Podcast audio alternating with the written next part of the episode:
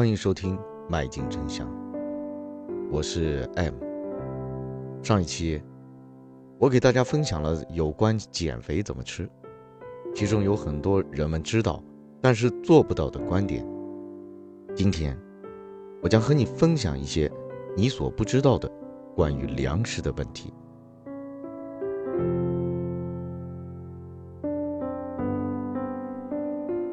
无论是走路、跳跃，还是做运动，提供能量的核心营养元素就是碳水化合物。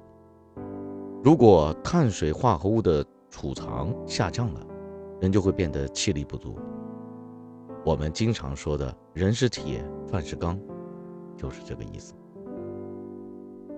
饮食减肥最大的问题，其实就是调节碳水化合物的。摄取量，碳水化合物过多是个问题，缺少也是个问题。那么到底该怎样进行调节呢？第一个，到底应该吃多少碳水化合物？这个问题并没有明确的答案，因为每个人的碳水化合物摄取量不同，最基础的代谢量也不同。比如说。一天到晚坐在办公室里工作，回家后就坐在沙发上看电视的职场工作者，和一天都按照紧凑的日程表进行高强度训练的运动选手相比，两者的身体对于碳水化合物的摄取量是不可能相同的。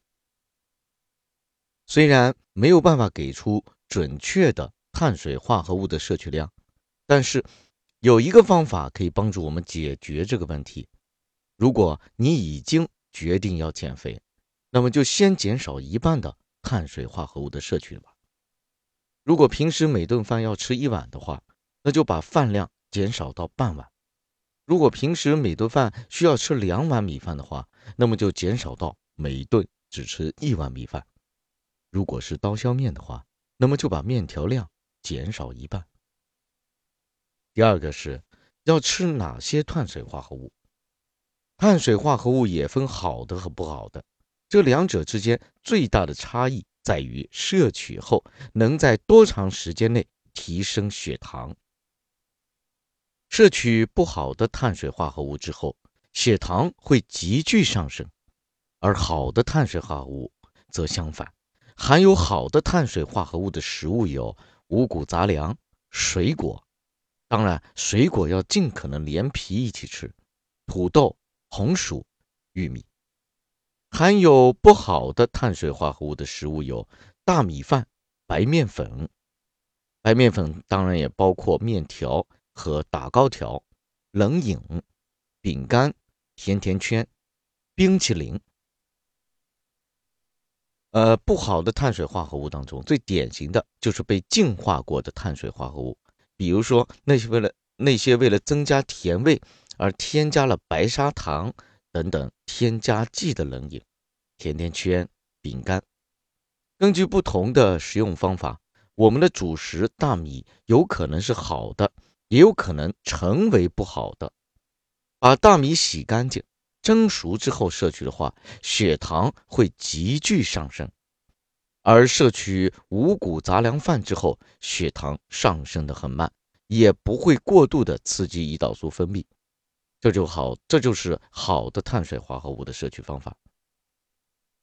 如果适当的食用好的碳水化合物，血糖上升的速度就比较慢，可以成为运动时的能量源，还可以防止运动后产生肌肉损失的现象。但是食用不好不好的碳水化合物会使血糖急剧上升，人会迅速感到饿，而且还会对碳水化合物口感上瘾。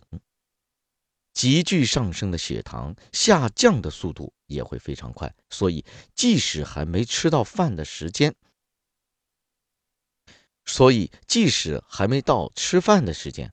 我们的身体就已经出现了饥饿的感觉，而且短时间内过度增加的碳水化合物填满了可以储藏的空间之后，很容易就会转换成脂肪。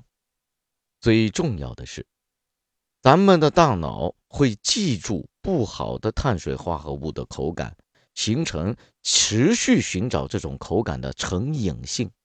所以在减少碳水化合物的摄取量时，也一定要摄取好的碳水化合物。还需要注意的是，碳水化合物与什么食物一起食用，即使吃的是相同的碳水化合物，如果如果和蔬菜或者蛋白质一同食用的话，血糖上升的速度会很缓慢。相反的，如果只服用碳水化合物的话，血糖上升的速度将非常快。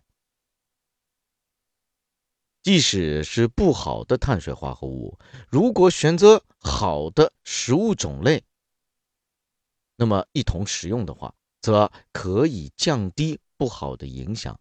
比如，我们是吃只用白面制成的刀削面，再配上泡菜，那我们的身体将承受不好的碳水化化物化合物，将承受不好的碳水化合物带来的。不好的影响。相反的，如果我们吃海鲜面的话，既可以减少一半的碳水化合物摄取量，同时还可以食用各种蔬菜以及其他的一些食品，从而大幅度的降低不好的碳水化合物带来的不好的影响。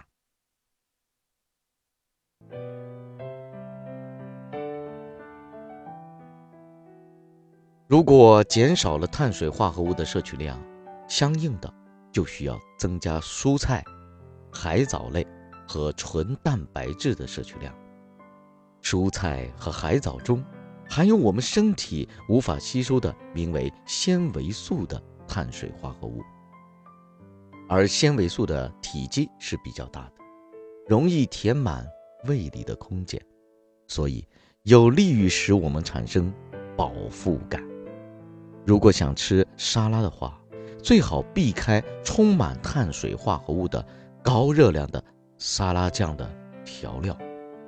如果一定要用沙拉酱的话，不要撒在蔬菜上，在蔬菜上稍微蘸一点即可，这样可以减少沙拉酱的摄取量。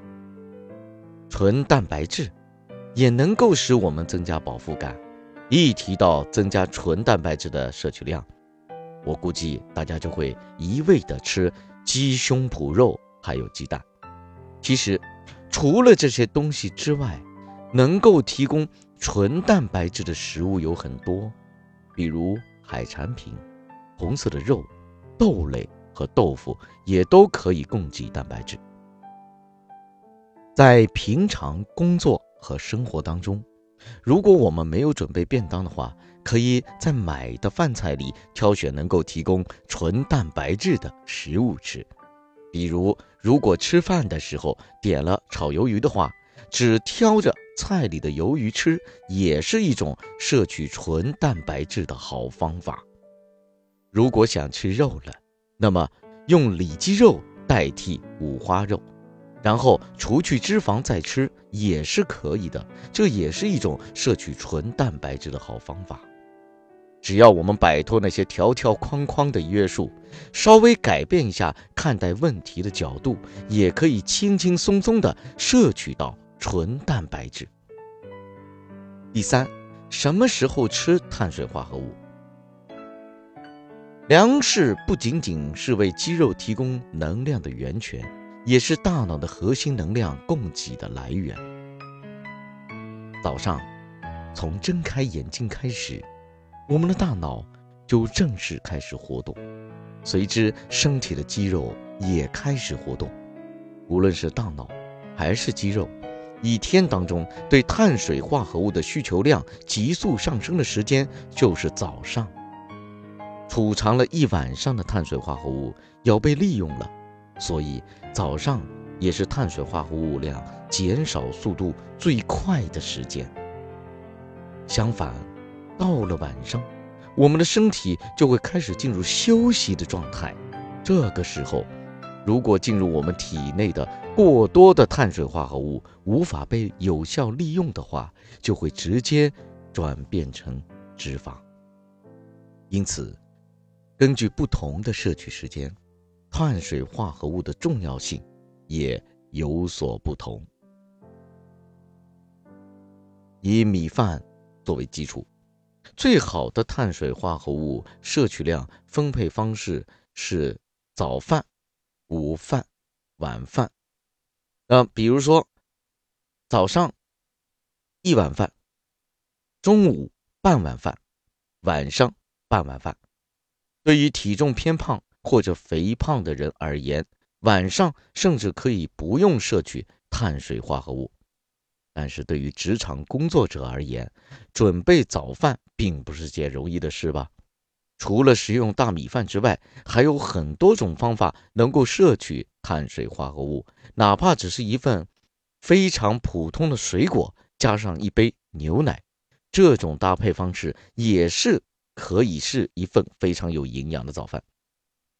重要的是，并不是一定要吃早饭，而是要把朝着完全相反的方向运行的饮食模式修正过来。供给碳水化合物最典型的食物是大米饭、白面粉、红薯、土豆和玉米等等。但是对我们而言，最大的问题并不是这些主食，而是我们不知不觉间摄取到的碳水化合物。上班族们爱喝的速溶咖啡，大部分都是由碳水化合物组成的。一杯咖啡的热量是五十到一百千卡。如果一天喝三到四杯的话，就相当于一天多吃了一碗饭。和咖啡一同吃进去的饼干、糕点和面包等，也都充满了碳水化合物。这些食物不仅热量密度非常高，其中碳水化合物的比率也非常高。其实，我们当做零食来吃的食物，很多都是由碳水化合物和脂肪组成的。在超市或者便利店随手就能买到的饮料、饼干和冰淇淋等这些零食里面，都包含了大量的碳水化合物和脂肪。问题是，这样的碳水化合物供给源大部分只能使我们产生很低的饱腹感，但是热量却非常高，而且几乎不包含任何维生素等核心营养元素。所以。即使吃饭的时候再怎么减少碳水化合物的摄取量，如果不控制这些不知不觉间摄取到的碳水化合物的话，也是绝对不可能减肥成功的。注意，过度限制碳水化合物会造成脸部衰老。减肥之后，那些被人们评价为看起来显老的人，大部分。都是由于体重在短时间内急速减少，这种为了能够在短时间内看到减肥效果，过度限制碳水化合物摄取量的饮食方式，会导致皮肤急速衰老，这也是导致面部衰老的重要因素。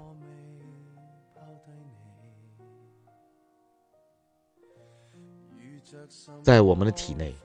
碳水化合物是与比自己的体积大三到四倍的水分一起进行移动的。碳水化合物被储藏起来的时候，也会带着水分一同被储藏；而这种碳水化合物被消耗的时候，那些水分也会被排出。过度限制碳水化合物会导致被储藏起来的碳水化合物消失。与此同时，被一同储藏起来的水分也会消失。正是因为碳水化合物连同水分一起随时都进行移动的特性，如果过度的进行快速减肥的话，我们的身体就会因为碳水化合物的摄取受到限制而出现迅速脱水的现象，皮肤的弹性就会降低，而且水分消失了，脸部的曲线感。也会减少，整个脸部就会呈现出一种衰老的状态。所以减肥的时候，为了防止出现这种现象，应该适当的摄取碳水化合物才行。好了，今天我们就分享到这里，下一期我们将谈一谈关于吃肉的问题。在众多的健康心经中，有一条很受大家认可，就是不吃肉类，只以蔬菜为食，把自己变成真正的素食主义者，以为这样才是健康。这样的想法真的对吗？那到底我们应该怎么做呢？我们下期再聊。用科学捍卫真相，用知识武装健康。感谢收听《迈进真相》，我是 M，我们明天再见。